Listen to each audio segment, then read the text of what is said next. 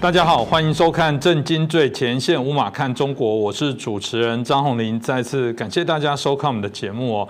嗯，在最近哦，这个台独哦。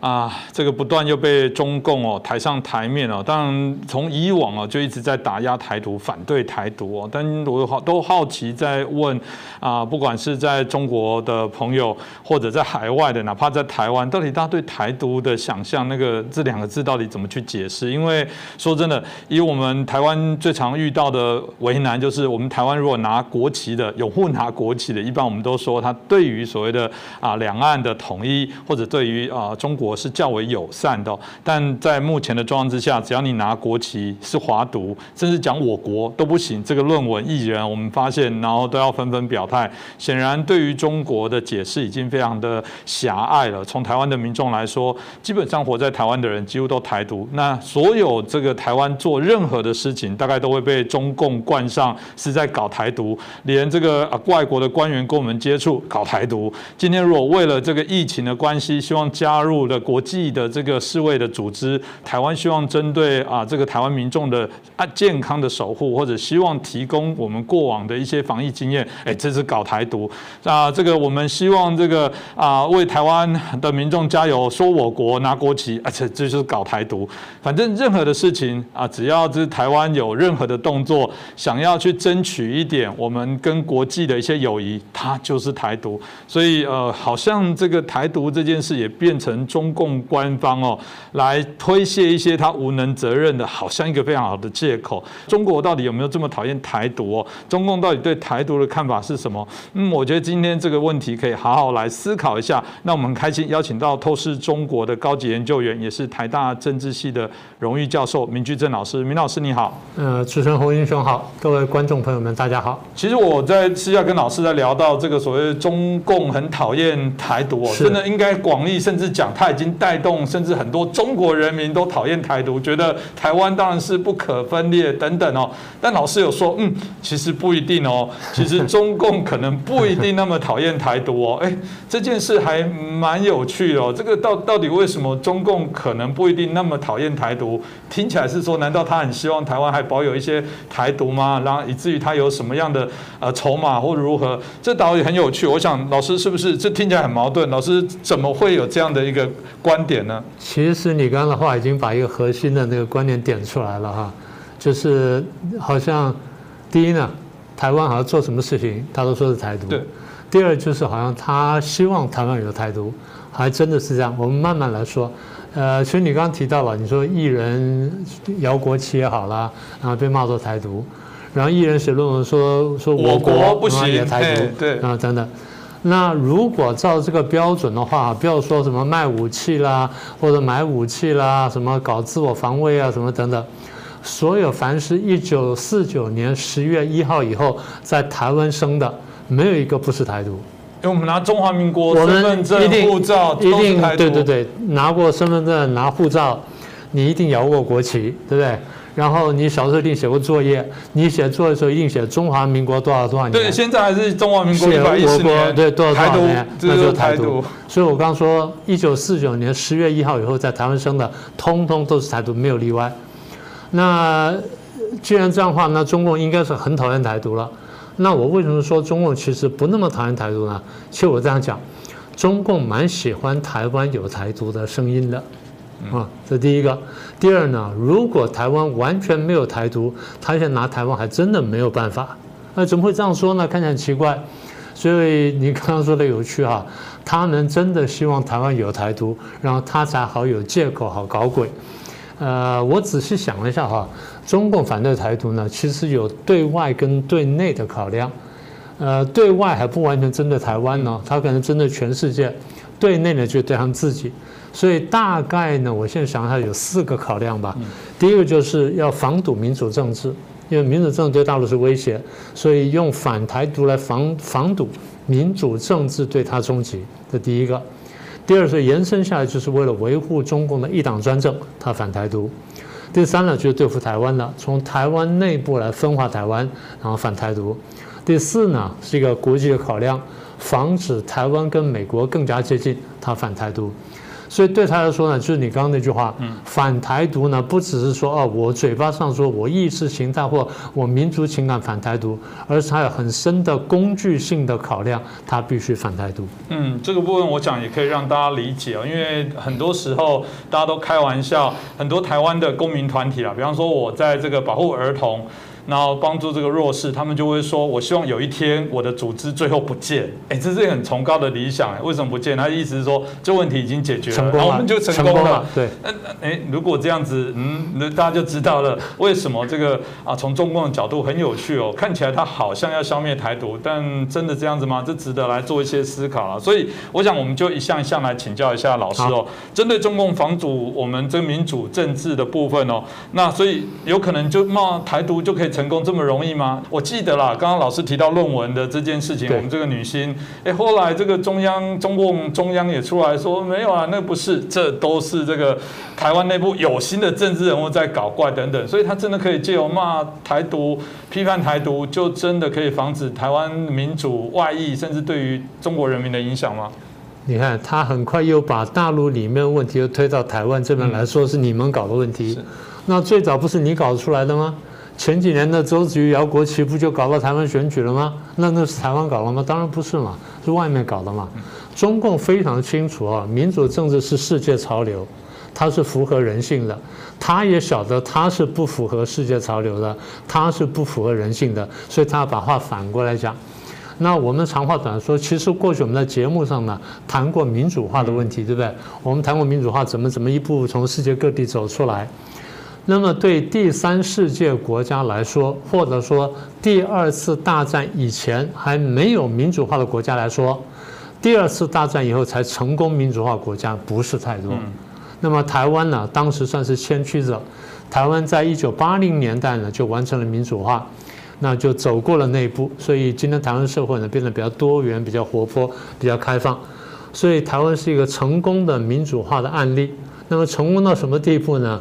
欧美各国家呢，很多学校的教材呢，都把台湾啦、南韩啦，这些当作是民主化成功的案例，到第三世界去推广。所以简单说呢，台湾的民主化成就，世界肯定称赞。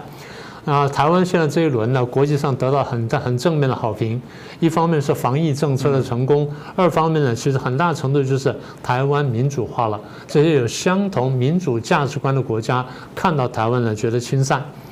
那这样对大陆来说呢，造成一种威胁。为什么呢？因为中共很快就想到，台湾跟大陆呢同文同种，台湾能够成功民主化，大陆老百姓反应够快的，你一定想到说，台湾可以做到，我们一定可以做到。好，那如果说大陆老百姓就是说，台湾可以做到，我们也可以做到，那我们为什么没做到呢？因为你中共在搞鬼。所以，因为你中共要搞鬼，没有让阻止我，让我没有能够得到我想要得的东西，所以我想推翻你。所以对中共来说呢，你这种对民主化的认知，跟对台湾民主化的认知，对我中共来说是危险。好，那我就要去攻击台湾的民主。他攻击两种，一种就是台湾的民主是假民主，但是攻击比较无力，人家毕竟看见选举看什么，所以他也不能每一次都把重点摆在这里。因为重点摆在这里的时候，大家说，你看人家台湾是假民主，人家好多个政党出来选，好多个人出来选，那选的时候还很很真实，然后选赢了很高兴，选输了就下去，选输那人也不会死掉，他过四年过五年可以再来一次，可以再选，然后可以大家可以轮流。那大家说我们为什么不可以？所以他不能说只攻击民主，嗯，也不能只攻击台湾民主化，他必须怎么办呢？用兵法来说叫避实打虚。因为民主化的议题是个实的议题，所以我必须把那议题呢跳开了，我跳到一个虚的议题上去，在攻击虚的议题上面，这样大家就忘记实的议题了。所以如何避实打虚呢？避开台湾民主化，然后转移议题，转移成什么呢？台湾搞台独，台湾在搞台独，你不要以为他的民主化，他用民主化的别名义在搞台湾独立的实质。所以最后，大家重点就把民主化这个就放空了，然后就看哦，他在搞台独，他不断讲，不断讲，不断讲，然后大家慢慢就听下去了。在台湾，你说头脑清楚来看见，哎，我们是有民主化，哎，我不是说我们民主化完美无缺，我从来没这样讲。我只是说台湾的民主化走到现在难能可贵，我只是这么讲的。我们当然晓得我们的民主化有各种各样的缺点，我们毕竟是年轻的民主，从一九八零年走到现在不过三十多年，人家美国两百多年民主还不时会出纰漏，他民主政治七十年之后还打内战，日本民主政治二三十年之后呢，然后也政变，德国民主政治几十年之后呢又有希特勒，所以台湾民主政治三四十年了，说出现一些反复、出现动荡很正常，但是呢，我们毕竟是民主化了。所以他们厉害就在说，我不跟你纠缠的问题，我把话题一转转，就是说你在搞台独，你在搞台独，大家眼光就转到反台独上去了。所以用一句话说完，就是中共很成功的转变了大家的视线，很成功的重新设定了议题，让议题不再是民主化，议题是台独跟不台独，呃，民族跟不民族，民族主义跟不民族主义。这老师切的非常的精准哦。其实我刚刚也老师边讲，我也在想说，哎，对呀。呃，台独真的是最便宜行事的方式啊！反正你做什么东西，就像我一开始讲的 台独。老师刚刚讲，我就在想说，是台湾现在在搞总统选举，就是在搞台独，是不是这样子？哎，为什么台湾可以自己选举？对，那那不然，你有你有没有去投票？你有投票，那你就搞台独了。不然台湾这样，台湾现在内部既然在讨论。对于中国议题要怎么去哎搞台独问题，这就是台湾民主化形成过程。是代议的代表，代议就是多元政治，有人赞成这个，有人赞成这个，而去形成的这些讨论。但但是我们有游戏规则，是，但但是蛮蛮容易去做这样设定。其实说真的，台湾基本上在国外，老师刚刚特别提到，我们好歹在这么短的时间，我们还经过三次的政党轮替哦，我觉得这已经算厉害，而且而且没有流血。像老师最后说的，他也成功的设定了这样的议题，让。中国内部的民众不再去看台湾民主化过程当中对他们的启发跟意义，那可以继续维护他的一党专政。那同时他可以说，你看民主多烂，你看他们立委会打架，哎，他们会干嘛？我讲一个笑话了，曾经有这个啊大陆的学者来到台湾，也是一样，在论坛的时候说，哎，你们这个立委会打架。那我还记得台湾的学者半开玩笑，半开玩笑，他开玩笑这样讲说，是啊，早期台湾民众会在街上械斗。后来我们民主化之后，我们只要在家里看着电视，泡个茶，喝咖啡，就请我们代议者在立法院搏斗，这是进步啊！我们人民不用上街头了，这已经是一个转变了。当然是一个笑话，就会知道这个过程才是我觉得台湾可以给中国、给许多的一个民众重新做一个思考。可是只要用个台独这个大帽子一扣下去，其实好像什么都不重要。老师，这很厉害耶！是是的，啊。那个我记得有一个台北市市议员跟我讲，前几年不是开放大陆的这个观光团来台湾嘛，他们必看的几个地方啊，是台湾的这立法院，以后如果能够开议的话，那那有个议员就跟我讲说，那个上面有个大陆团，他们也不是故意表演，那天刚好就是碰到一个咨询，碰了个大咨询，就咨询市长，我忘了市长那是谁。反正就是看到底下那个反对党议员很严厉的批评市长，这样这样这样骂骂骂，连续骂了很多分钟。上面看台那些大陆听众，你知道高兴要怎么？敲玻璃哦，是 高兴高高兴的不知道说，你们可以骂官员骂这样，那太棒了，这就是民主政治。是，就算这个官员最后你说他非常应景啊，他真的我就是不改什么的。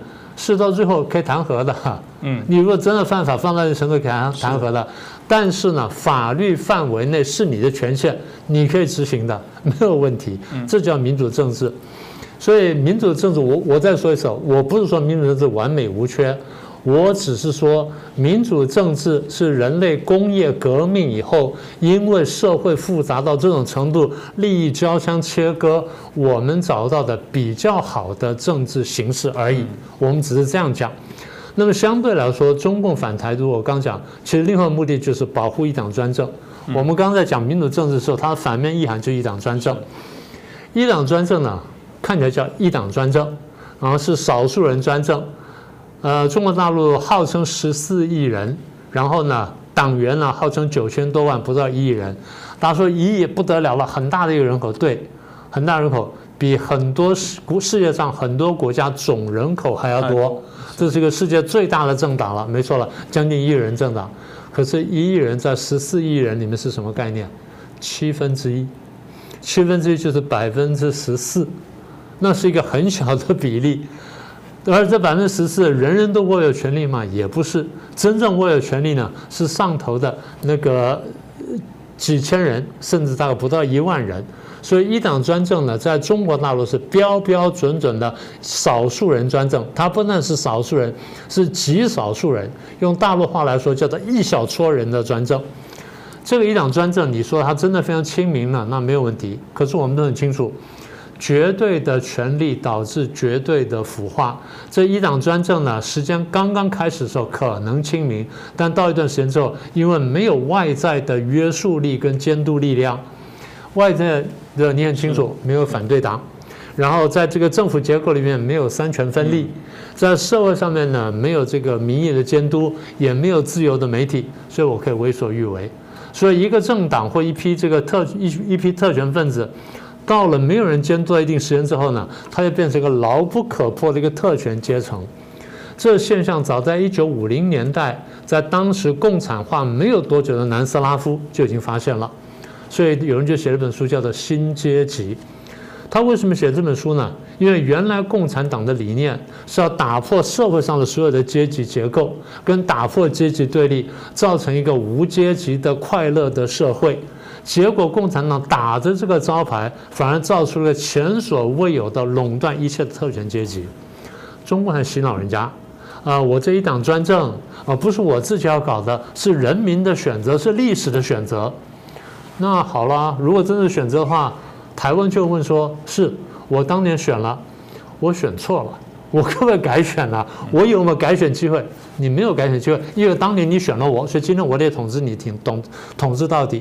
有人这么说话的吗？有，中共这么说。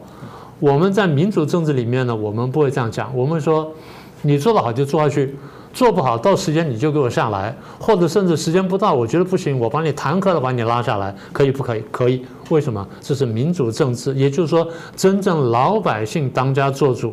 但中共不是啊，中共一党专政做，刚刚不是讲造成特权阶级吗？什么叫特权阶级？他垄断权力。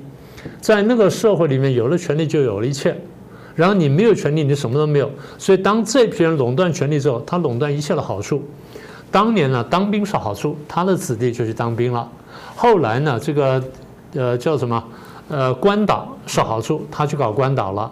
现在呢，特权分子呢，他他必应他的指定的去开公司啦，去去世界各国赚钱了，然后他们去赚钱了。啊，你说没有吗？我拿官方数字给你听。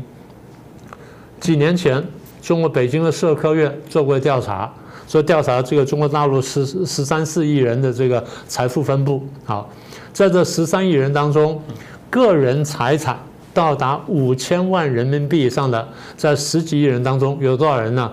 有两万多人。嗯，哎，不简单啊，两万多五千万的富翁啊。好，那如果再上再加一倍，到达一亿元的话，剩多少人呢？剩三千多人。好，那精彩在这里。这三千多人有百分之九十二本身不是高干就是高干子弟，这个就标标准准的特权化的一个社会。也就是说，你没有特权的背景，你没有高干子弟背景，你做不了这一步的。在台湾社会不是，台湾社会是你努力就去搞嘛。陈水扁是三级贫户的儿子，大陆一个三级贫户儿子，今天能够想象说他去干到总书记吗？能够干那个吗？不可能的。所以，当他成为特权阶级的垄断权力、垄断好处，他垄断了所有的好机会，从而垄断了资源跟财富。而中共在这个社会上是以以仇恨动员的，不像这三民主义以仁爱动员。所以，你们如果看见我这样子特权，这样垄断一切好处啊，你不会恨我吗？你会恨我。所以，我要让你不恨我，让你去恨别人，恨谁呢？恨台独。所以台湾没有台独，他没人可以骂，他没有东西可以指责台湾骂。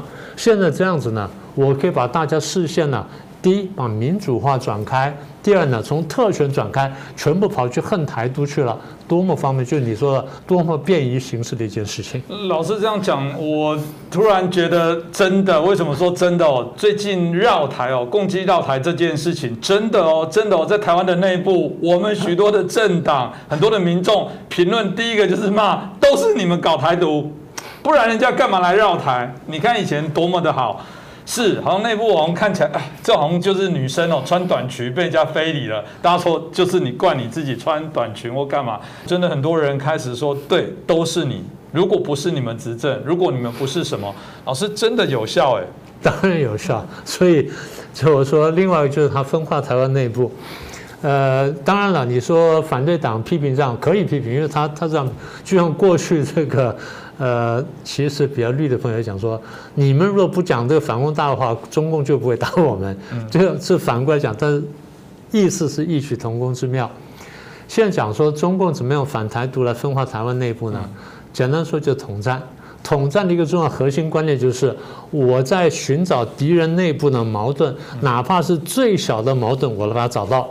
找到矛盾之后，盯住它，然后把它扩大去分化，在分化当中，在敌人当中寻找一个最低限度的同盟军，这什么意思呢？就是只要有一些些话我可以跟你讲在一块的，我就把你慢慢拉过来，然后你跟我讲在一块之后，你就骂你的内部的其他的人，这样你就被分裂了。所以当初国民党就这样被分化的。那反过来说，如果今天台湾人呢都能想清楚这个问题，哪怕有党派之争没有问题，但是我们在党在民主政治下面，我们进行党派之争，我们为民主骄傲，我们希望说把民主推广到中国大陆去，我们看见了中共才是对台湾民主的最大的威胁，而不是彼此。所以我常讲说，蓝营不是绿营最大敌人，绿营不是蓝营最大敌人，蓝绿营最大的共同敌人是红营，这才是问题。中共也看懂了，所以中共不让你看见他。中共想说你们彼此是矛盾，所以挑起来。那反台独好用啊，因为台湾有人赞成，有人反对，而且它是一个很激励人心的事情。所以中共只要高举民族主义的大旗，其实我得讲清楚一点。高举一个虚假的民族主义的大旗，在那喊反中共，然后讲中国的崛起，台湾内部呢就分裂。所以我常常提醒我说，不要以为深蓝的一定是深蓝的，深蓝的有可能是深红。同样的，不要以为深绿它真的是深绿，深绿有可能它是深红。这些深红呢，有的假装成深蓝，有的假装成深绿，它目的干什么呢？深蓝的假装深红的假装深蓝去骂绿，然后深绿深红的假装深绿去骂蓝，保证蓝绿不断的吵架，永远不会团结起来，你们也不会看见民主政治的好处，你看见的就对彼此的痛恨，这个叫做统战，这叫做分化，所以我有意的帮你恶毒攻击，然后扩大矛盾，让你绝不让步，保证内部蓝绿分裂了，你就不能对付我。这叫做破坏我们内部团结。是这个，当然真就是我们刚刚提到中共会用的手段。这些手段甚至扩充到外交的部分哦。呃，台湾只要跟外国有任何的一些外交的接触，一样都会被当做就是呃搞台独。所有的这些办事处要设立，诶搞台独；所有这个官员之间互访，搞台独；任何制定跟台湾有关的政策，就是哦啊搞台独。所以这部分看起来也是中共用来这个防止台湾跟各。各个国家，特别包含美国的部分的一个交往，我觉得这也是一个很重要的一个手段。对他，如果不希望我们在外交上搞台独，很简单，你放手啊，让我们中华民国出去嘛，让我们中华民国走到国际社会上去，你看我们还会不会搞台独？不会的，对不对？我不是说现在走到社会国际社会上就是搞台独，我们就是求生存嘛。你中国打压到我，没办法用中华民国名义出去，我只好用台湾名义出去了，那我能怎么办？所以回到你刚刚话题说，怎么样破坏台美之间接近？简单说就是，如果台湾跟美国真太接近的话，对中国有两大威胁。第一个威胁就是美国增加了实力，然后可以来对抗中共。第二就是台湾增加实力，使得中共对付台湾呢比较麻烦。所以台台湾跟美国的接近，或中华民国跟美国接近呢，是中共一大烦恼。那对他对对美国来说，对台湾来说，对他而言呢，都是不利的。所以简单说，我必须分割台美。分割台美办法呢，还是批台独？怎么批呢？批台湾里面有些人搞台独，然后抱美国的大腿，啊，借美搞独或者以美搞独，这样的话就台湾就接续我刚刚讲台湾内部的分裂，这样台湾里面就吵了，所以使得我们要去跟美国接近力度呢就削弱了啊，这第一层。第二层呢，对美国讲说，如果台独，如果台独，我就战争。那么让美国自我警惕，说哦，台独可能战争，台独可能战争，中共真的很在意台独。那这样吧，我也自我设限。你不记得了吗？在那个小布希时候，不是就骂过我们吗？台独是撞墙，台独是玩火什么等等，他们也这样讲话。其实当时我们是以毒谋和了，坦白这样说。所以搞到最后，就是台湾里面也有人自我设限了，就不敢跟美国太过接近。所以不敢跟美国太过接近，怎么办呢？我们再去骂美国。我们说啊，都是美国搞鬼什么的，最后就等于说不断的在嘴里面重复美中共骂美国的话，然后破坏了台湾跟美国之间的互信。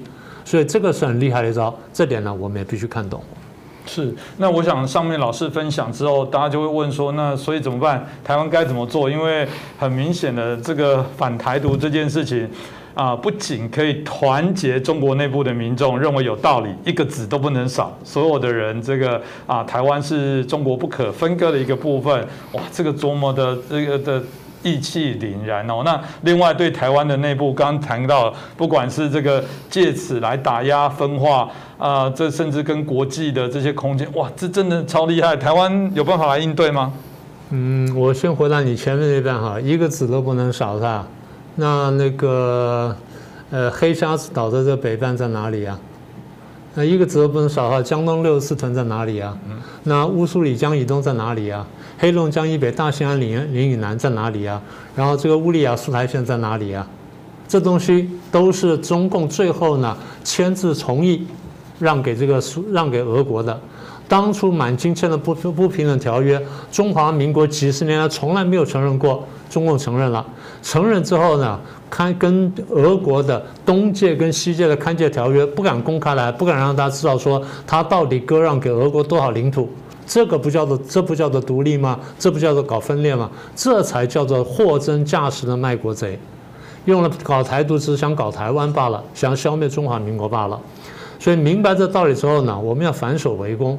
台湾有一个这个优点也是缺点，我们读孔孟之书读多之后呢，常常会自我反省，不会去看别人，就搞到在对敌斗争上也在经常自我反省。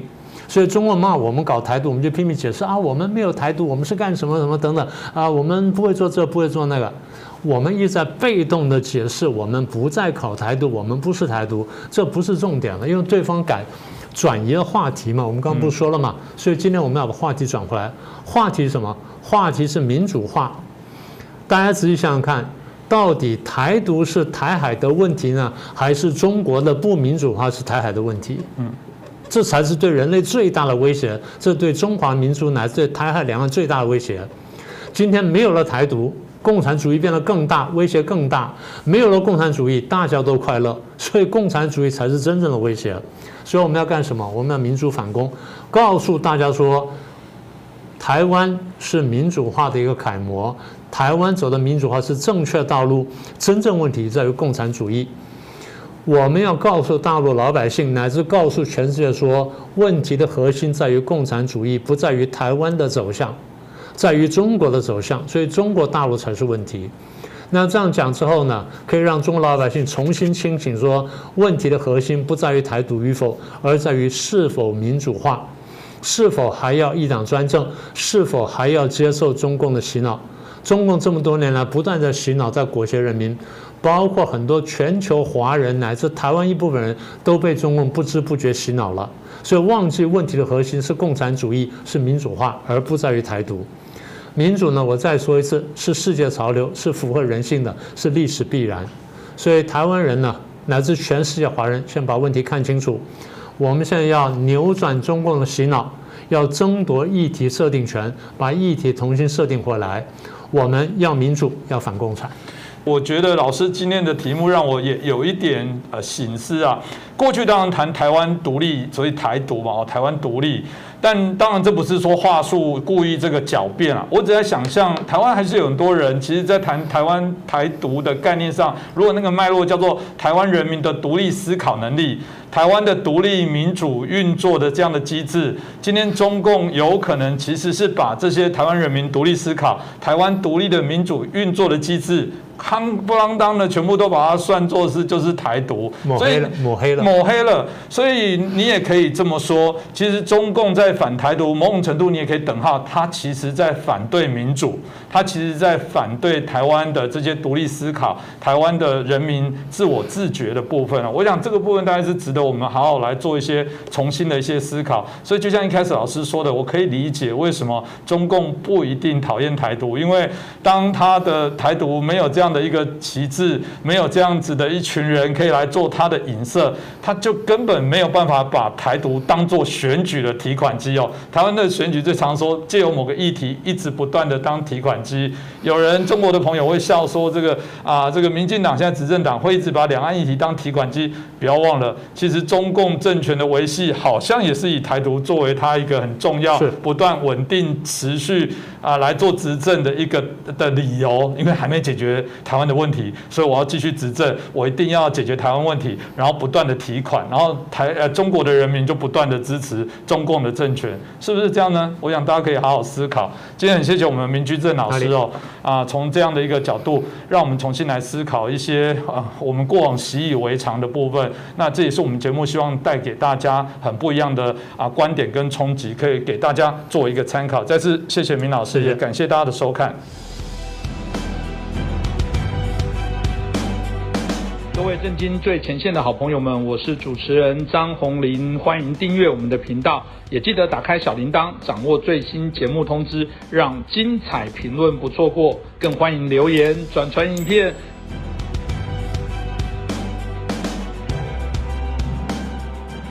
大家好，欢迎收看《震惊最前线》，无马看中国，我是主持人张宏林，再次感谢大家的收看哦。最近中国在内部哦啊做了许多的一些政策哦，像演艺人员的呃这个双重国籍的限籍令，然后对于一些禁奢的相关的一些规范，包含我们在谈到这个啊有关啊在教育单位的这些所谓的双减啊，甚至看到许多内部的改革的一些措施哦，包含我们谈到的啊啊共同呃这个。富裕的这样的一些口号，很多人说，当然它可能有个脉络，不过这可能是个别所发展的一个啊这个议题哦。但也有人说，这些议题的脉络终归啊回到一个脉络。这个脉络有人就猜说，第一个就是习近平为了要连任，他必须要做一些紧缩的，必须要做一些准备对抗啊欧美这些国家的动作。也有人说，他其实最终的目的，他可能要在他接稳定连任哦啊来。做铺陈，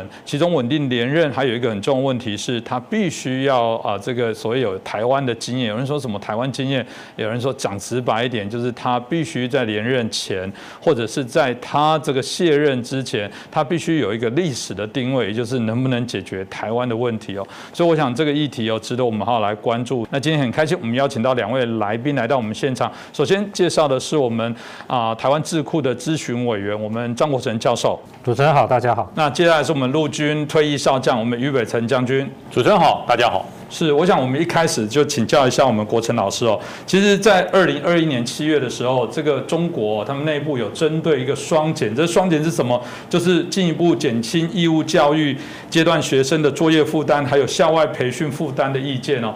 但到底呃，中国是很单纯的是啊，觉得为了人学生的负担、身心的健康吗？或者他有别的担忧？这让我想起我们之前在节目也提到，呃，很多的视频里面有看到。到马云曾经有说过，学英文非常重要，开拓视野，培养自己独立思考。哦，开拓视野，培养自己独立思考，显然这会不会踩到中国的红线哦？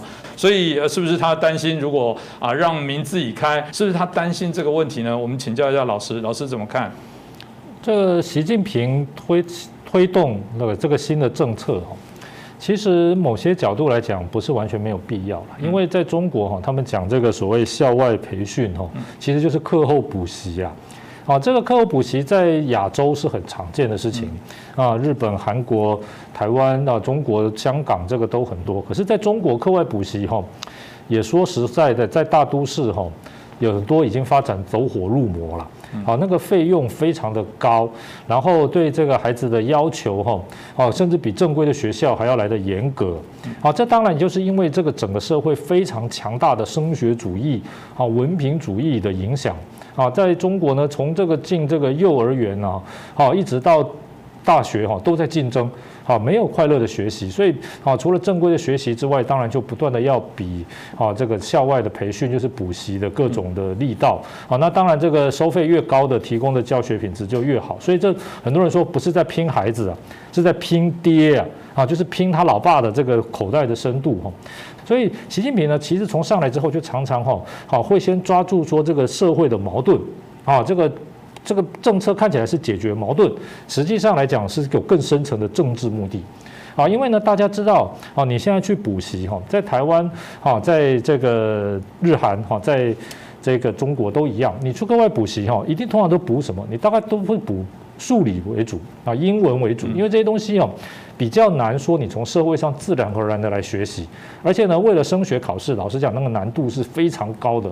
好像这个日本的这个啊，这个入学大学入学的英语的考试，像东大的考试，像台湾的啊大学的这个职考的英语的考试，哈，啊，这个连外国人士啊，母语英语的人士哈，拿来做，哈，都不见得能够满分的，都觉得这个有相当的难度。啊，这个我个人啊也在教书，看到那个难度其实是蛮高的。换句话说呢，如果你凭学校正规的学习哦，除非你真的是天赋异禀啊，头脑非常的好，要不然好这个没有练习大量的题目哈，的确也很难说能够考高分啊，这是实话，不不是这么容易的。所以这种制度啊，其实啊代表的就是啊一种非常高度的升学主义、文凭主义。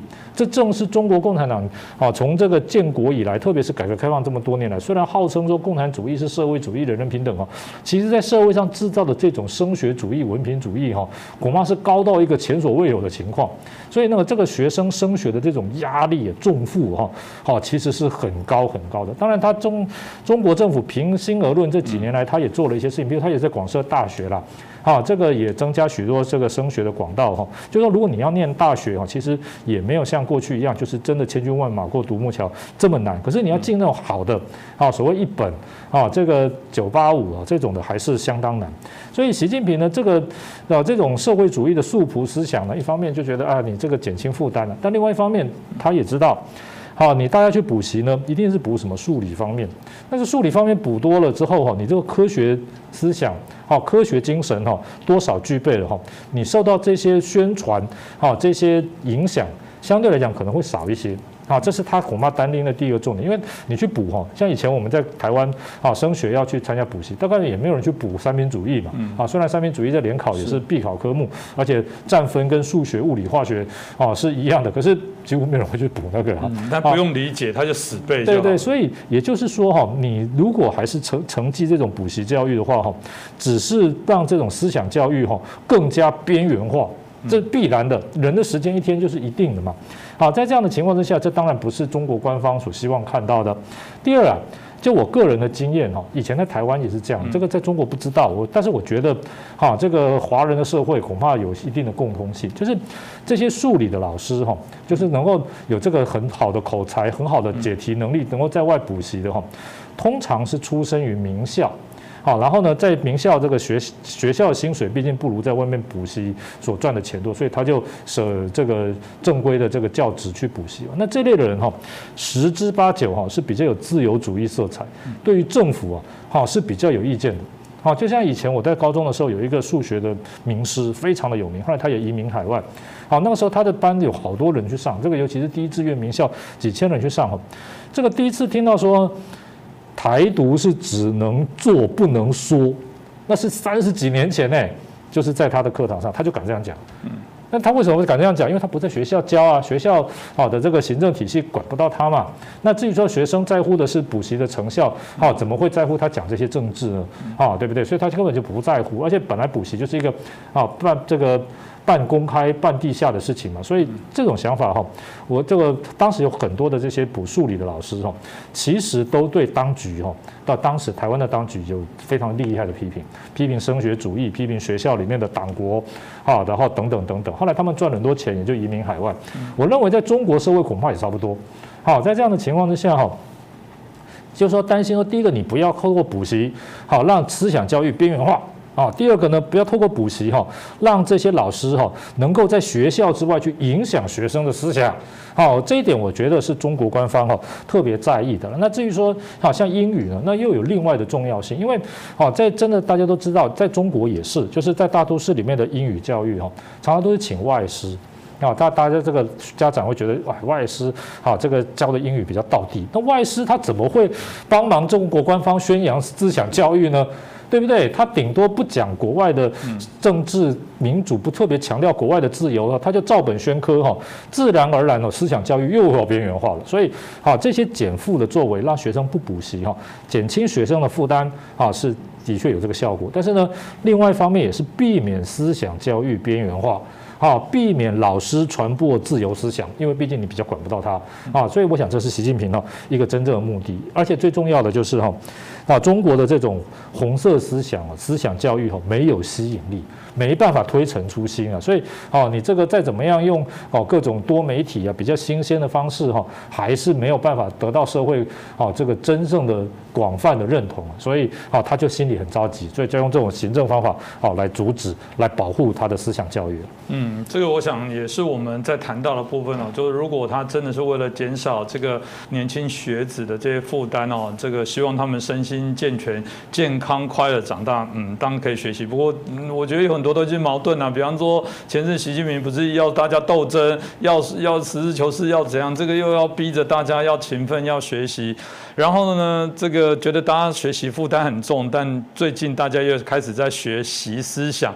编习这些书，让他再去增加啊，要去背诵的负担，这说来都是非常怪异的事情哦。特别谈到习思想的这些相关的教科书的这些内容里面啊，提到当然很重要的，一直啊不断强调东西，就是要完成啊祖国的统一，包含要把解决台湾的这些相关的问题哦。呃，有一些学者曾经说过，习近平在就任时候曾经也召集过啊这个啊许多的一些学者专家，包含台湾的，他们曾经制定怎么样稳定执。这二十嗯嗯稳让它稳定的哦，可以这个二十年哦，然后这个立于不败的这个持续的一个掌权哦。其中在编写完之后，就发现有一块空缺的是台湾经验的问题，所以有人就说，你可以想象为什么现在要有做了那么多强硬的手段，目的上可能就是希望去把这一块补强。这部分于将军怎么看呢？当然哈，其实我觉得习近平在做了这么多这么长久的中国领导人之后，他一直在想思考一件事情。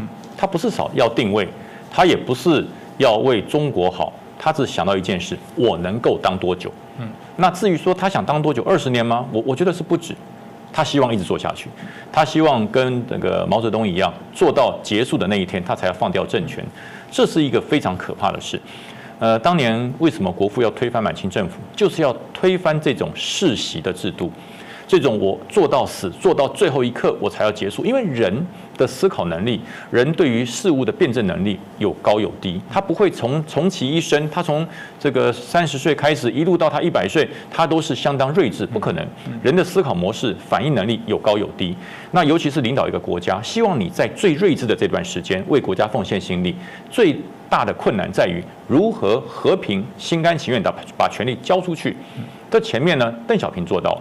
江泽民做到了，胡锦涛做到了，为什么到了江泽民，为什么到了这个习近平做不到？这产生一个最大的问题，因为当年我我在节目中讲过一次了，毛泽东让中国站起来，他他把权力拿到了，变成中华人民共和国站起来。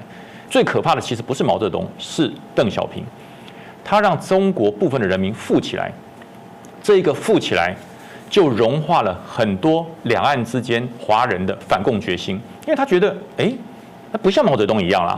毛泽东是讲人民公社啊，是讲思想统一啊，讲毛语录啊，讲整个思想的控制哦，是讲这个非常的恐怖统治的。哎，邓小平没有啊，他让大家富起来啦。然后后面沿沿袭的江泽民、胡锦涛都是延续的邓小平的怀柔政策，所以不止骗了海峡对岸的我们。更骗了美国人，更骗了欧洲人，更骗了全世界的人。他误认为共产制度会在连续三任领导人的怀柔政策，然后。推行有中国特色的社会主义下，能够完成经济，能够完成人的思想模式，要给他适度的自由。虽然没有办法像民主社会这么自由，我会给你适度的思考空间。所以，呃，在这个这三任，包含了胡锦涛，包含了这个这个江泽民，还有邓小平，他们造就了很多中国的大企业家。这些中国的大企业家为什么可以造就思想开化？他开始学英文。呃，以前我们我们本国的留学生到全世界去留学，我们是唯一代表中国的留学生。当中国大陆留学生出现之后，他的英文不比我们差，他的学习能力比我不比我们差。为什么？因为他难得有出国学习的机会，他卯起来学习，他用尽了生命的所有的能量来学习。所以在包含包含在美国，在全世界，中国的学生很优秀，真的非常优秀。很多我们台湾的不见得拼得上他，那就是因为这份优秀造成了习近平的恐慌。因为优秀，因为获得了民主的空气，因为获得了广泛的知识。人家说秀才不出门，能知天下事啊。现在这些懂得外语的这些中国人，他何止不出门？他是一个电脑，一部电脑，全球没有不知道的事情。不管是好的，不管是坏的，不管是共产主义的，不管是民主思想的，他全部都知道。他经过了科学的头脑，他经过了广泛的知识的开化，他可以辨辨证什么是好，什么是坏。那一比之下。人之所以成成为人哈，没有人不要人权的啦。人跟物种一般的动物为什么成为万物之灵？人会思考，人发明了语言，语言的目的就是表达复杂的情绪跟你的思想模式。那可是动物不会啊。你说羚羊啊、牛只啊，它只要做一件事，就是吃草、喝水、繁殖，就这样子，它没有别的欲望。所以人跟物种不一样，就在这里，人有思考模式。我要人权，生而平等。为什么你是天赋皇权，你是天赋王权？而我就是草民贱民的命呢？人经过的思考，他会想，他会去认为我应该怎么走。可是习近平不容许这件事情发生。马云说鼓励大家学外语，学这个第三语言，然后呢能够开化，能够进化，能够知道世界在想什么，能够激发自己的创造力与独断思考的能力。这就完全踩到了习近平最痛的地方。我怎么可以容许你独立思考？你独立思考，你就会知道社会主义的问题，你就会知道共产主义的问题，你就会知道习思想的空洞。所以最好的方式就是愚民政策。我借由呃放松放宽呃孩子的这个学习的障碍与负担，哪个学孩子十个里面有八个九个都同意啊，都都不想嘛。对，我我我宁可玩乐玩耍，我干嘛学习？学习很痛苦。可是孩子的不懂，大人不能不懂。大子为大人为什么要这个呃？培养孩子，甚至强迫孩子去念书、去学外语，就是希望孩子长大之后，他的明智能开化，他的思考模式能开化。可是这是习近平不要的。我只要你做一件事，我开化就好，你们听我的就好。他要把所有的中国的人民物种化，所谓的物类化、动物化，就让你没有思考空间，没有思考能力，这就是他要做的。那可是呢，呃，他就是哗众取宠，用用分化的方式嘛，把孩子跟家长分化。家长希望孩子学习，我就让你孩子不要学习，让你孩子讨厌你的父母。我喜欢习近平，习近平做的事情是我要做的事。可是呢，当这个孩子成年了、懂事了，发现我怎么没有竞争力？我怎么没有竞争力？虽然中国这口井很大，你还是井底啊！你跟全球、全世界来比，你还是井底。你没有办法成为一个呃视野开阔的一个完整思考能力的一个年轻人，所以说习近平这个方式，他把前面三任领导人所谓的这个间接的开放，让中国能够看到世界，他完全打打败、打破，然后把它压到谷底。只为了一件事情，让习近平的政权能够更得到更强的稳固。他就是呃，让你这个双补双修，哎，都不要补习，都不要考试，然后都轻松，不要学外语。但是他只叫你做一件事，背习思想就好。背习思想，那这个事情连接多大？他就是要透过思想来统控控制他自己的权利。那现在他得到了一个最大的困难，叫做台湾问题。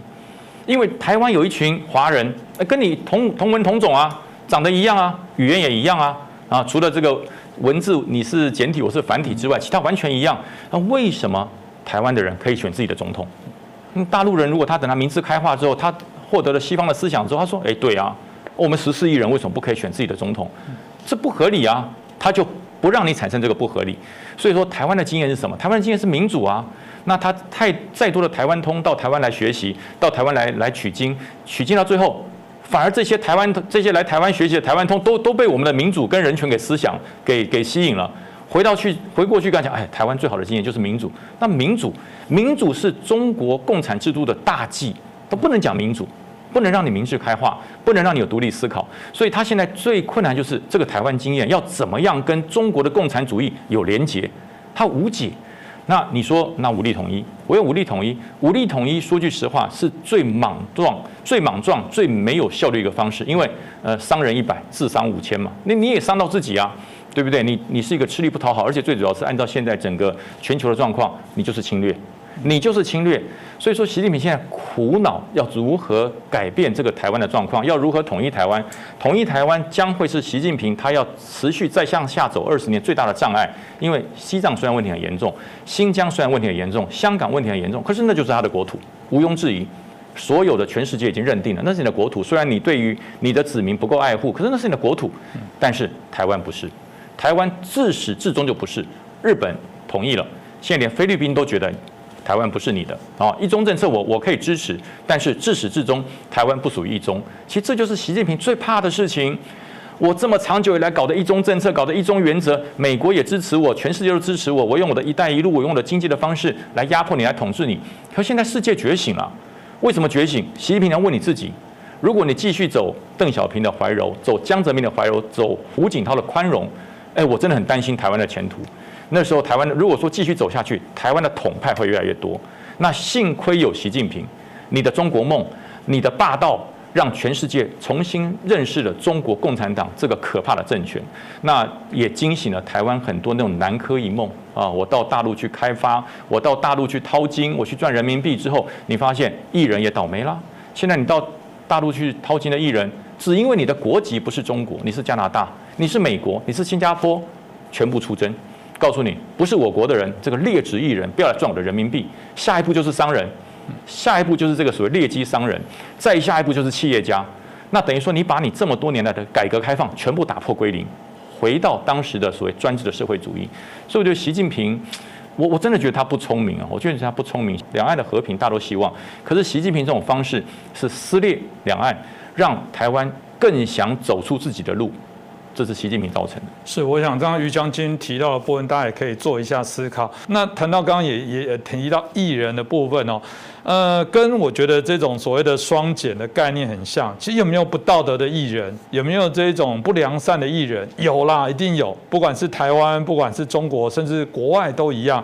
嗯，借由这些啊艺人的这些所谓不当艺人，然后去做一些所谓的惩罚，那我们大家可以理解啊。但会不会同样，它只是一个借口？这个就是我们一开始所提到的这些所谓看起来好像没什么关联的事情，是不是都是中共觉得自己的政权有一些不稳定的状况之下啊所用的借口？这部分我们想继续请教一下国成老师，你怎么看呢？呃，中国现在打艺人哈，整顿演艺圈哈，我认为首先跟习近平个人作风有关系，因为呢，习近平从小到大哈，啊，他就是一个那种吃苦耐劳的北方大汉的这种形象出现。啊，像江泽民呢，啊，他就喜欢强调他多才多艺，啊，又会唱歌，啊，又会外语，又会弹钢琴，好，然后呢，也经常有这个江泽民，啊，去观观看这些文艺表演的这些这个片段嘛，哈，啊，意思就是说，他就要让大家觉得他什么都会，多才多艺。你们台上专业艺人，好，可是呢，我也可以来两下子，好，这个中国古代哈，啊，对于这些。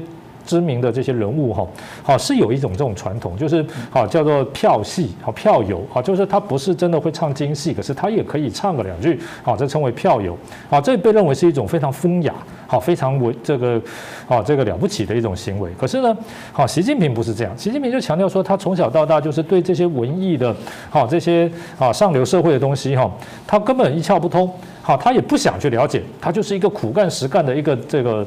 这个人物啊，所以呢，他的神话就有什么哦，扛了很多的麦子，什么十里山路不换肩呐，这种哦非常啊强壮、非常粗犷的一个这个形象。实际上后来有有人去考察说，实在不太可能了啊，他讲那个地方没有这个情况啊。所以呢，第一个就是他个人呢自己啊，恐怕从来啊就对这个演艺圈啊啊这种诶花美男啊这种非常啊这个年轻英俊的这些啊这个演艺人员哈，恐怕他心里面就不太认同的，觉得这些好像钱来的很容易啊，觉得不是一个赚钱的正道。他本人的这种啊心态呢，我相信这是一个非常主要的这个地位。因为就我个人啊比较关心这个啊中国领导人动向，我很少很少看到啊这个习近平说去啊参观什么文艺表演啦，好还是说有从事一些比较轻松的活动啊等等啊，就算是以中国领导人的标准，都算是很少很少的。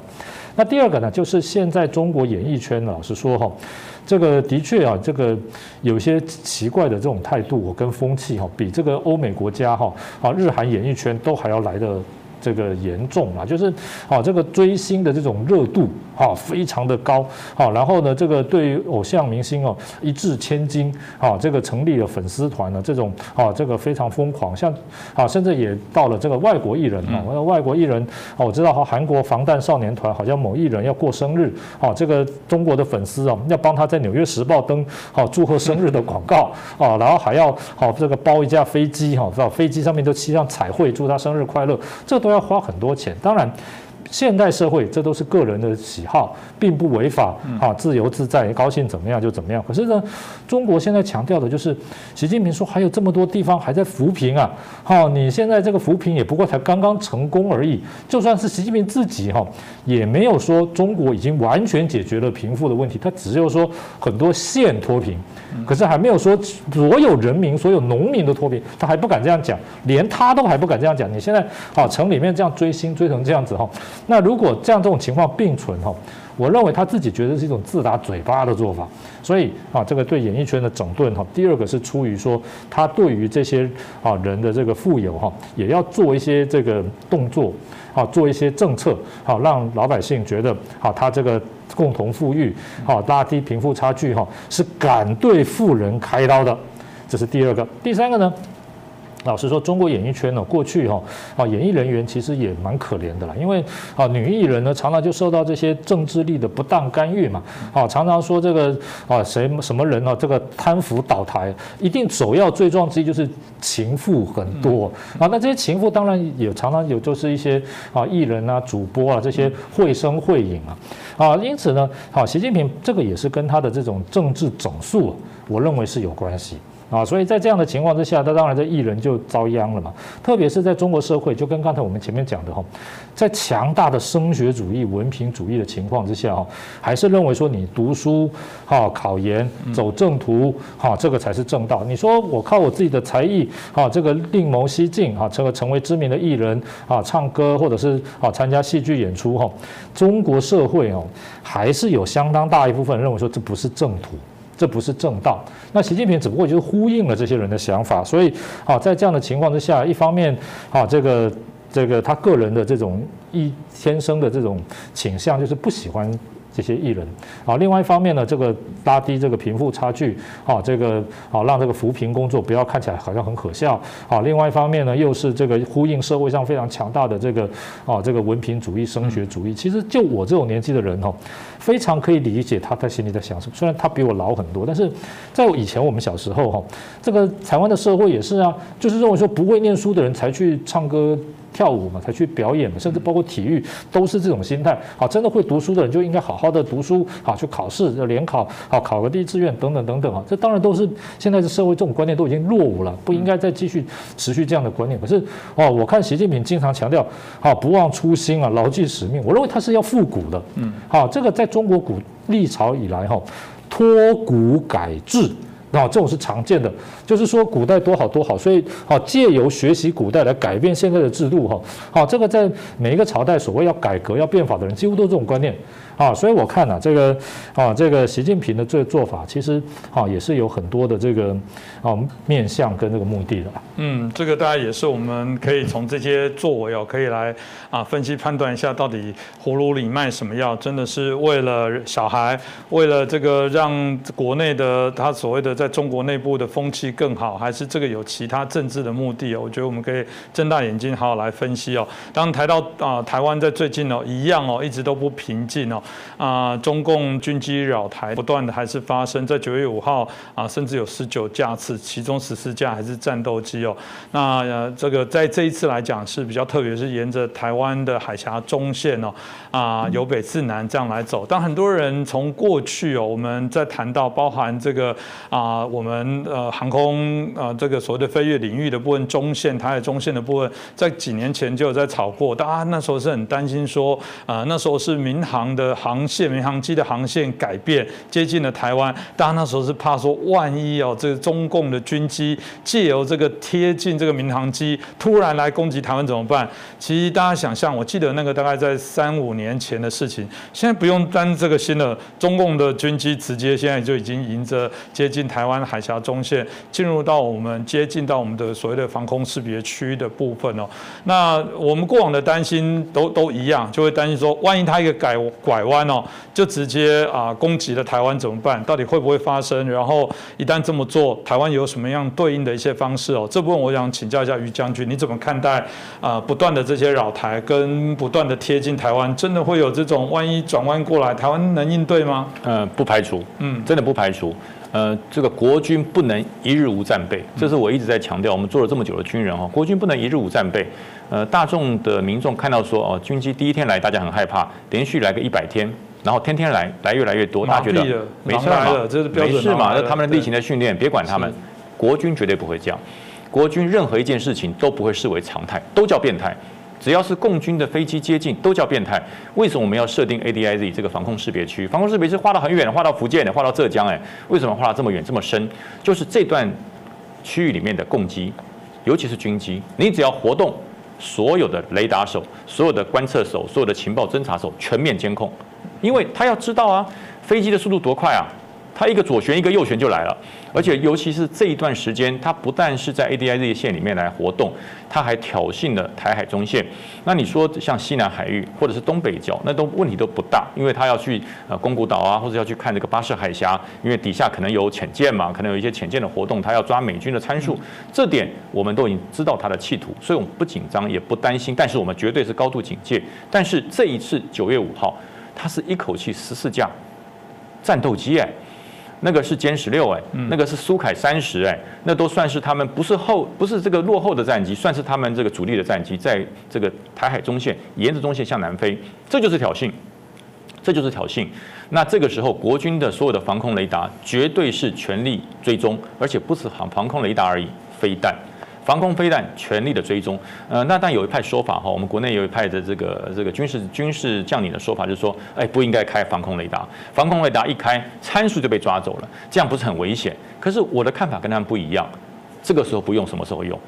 请问防空雷达，请问防空飞弹是不是就是要因应万一这个共军的飞机、解放军的飞机一个旋转，一个侧翼就上来了？那如果你这个时候不开，还怕人家抓你的参数？那你什么时候开？等到敌机凌空吗？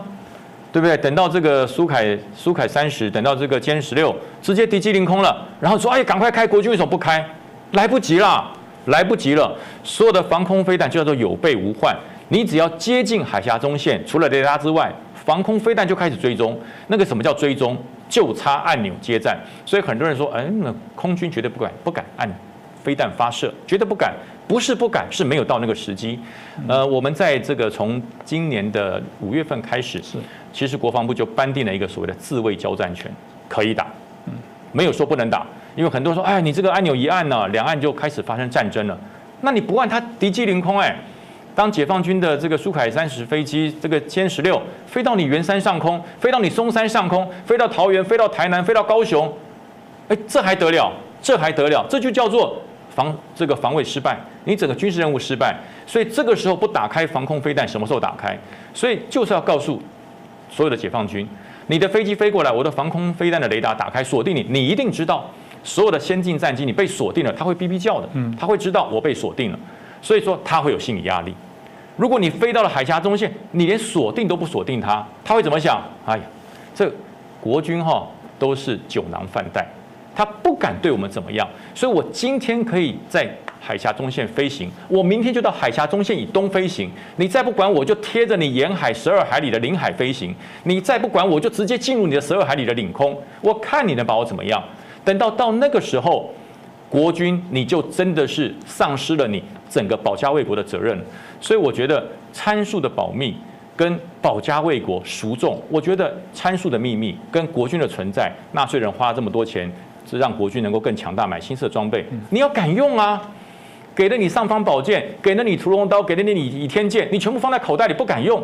你说等到什么？等到必要的时候再用，等到被抢走了都还没用，不就像现在这个阿富汗政府一样吗？美军给了他多少黑鹰直升机？美军给了他阿帕奇？美军给了他最先进的防空飞弹？美军给了他最新式的战车？啊，不用啊，不用啊，对不对？为什么不用？没人叫我用啊。所有的阿富阿富汗的这个国防军说，没有人下命令了，所以我不用啊。那不用，全部变塔利班拿走了。塔利班一进来，全面接收，他接受了最先进的美军战机，接受了最先进的美军的这个这个车辆、火炮都拿去了。为什么不用？所以我讲为什么不用啊？因为怕参数呃被被被拿走，被怕参数被消失，被他拿去这个做研究，研究到最后整碗端去，人家不用研究了，直接接收。所以我觉得哈，呃。很多人说，呃，这个这个我是主战派，我从来不主战，但是我是全力守护台湾派的，必要的时候该战就得战，而且国防部很勇敢的，他已经下达了自卫交战权了，就告诉你，为了台湾的安全，如果敌人真的侵入了我的领空，击落就是击落，呃，那解放军也担心啊，解放军如果今天飞到了海峡中线之后，他悠游自在啊。你跟他喊说，你已经进入我们这个诶这个防空识别区，进入我们的领空啊，请你要怎么如何如何？其实从来没有进入过领空。很多人认为说这段时间共军的军机业界是进入我们的领空，从来没有。我我可以跟所有的朋友讲，共军这些日子来强力的啊，在我们的海峡中线挑衅，从来没有一次一架次进入我们中华民国领空，从来没有。如果进入，你就会发现今天晚上有大事发生了，就是击落共机一架，这绝对办得到。因为我们的飞弹不是装饰品啊，我们的防空飞弹不是好看的哈。纳税人缴了钱所让国军建立的防空备战绝对不是好看的。只要任何一架共军解放军的战机，或是侦察机，或是电侦机进入我们十二海里向上垂直的领空，它一定被击落。哦，所以我知道，解放军也知道，解放军很清楚，否则他为什么不过来？解放军空军的军战力非常强啊。他的飞机很先进啊，他为什么就不进入我们的领空？因为知道有国军在防守，所以很多人说啊，我们不要用这么多的这个国防军备，会拖累我们的国家的财政。我们不要让国军买这么多的这个战战备的这个装备哈，让会让美国骗钱。可是你要知道，一日无战备，敌人就长驱直入；一日无防备，敌人就会践踏你的尊严。所以我说哈，再好的外交政策，再好的国际政策。一定要有一件事情，强而有力的国防来做支撑，这才有得谈判嘛。否则，如果连军人、连国军的将领都已经觉得不该打仗，连国军的将领都没有勇气去按那个发射钮、那个那个开始决战的钮，还有谁来按？叫总统按吗？对不对？总统是下给你整个作战指导。打不打，如何打，要不要打胜仗，是国军决定。所以我觉得，呃，不管是对岸的朋友，还是我们国内的好朋友，哈，切记一件事：你纳的税。你养的国军，你支持的国军，绝对不会让你失望。台海安全，我们会扛起来。是，谢谢我们于将军哦。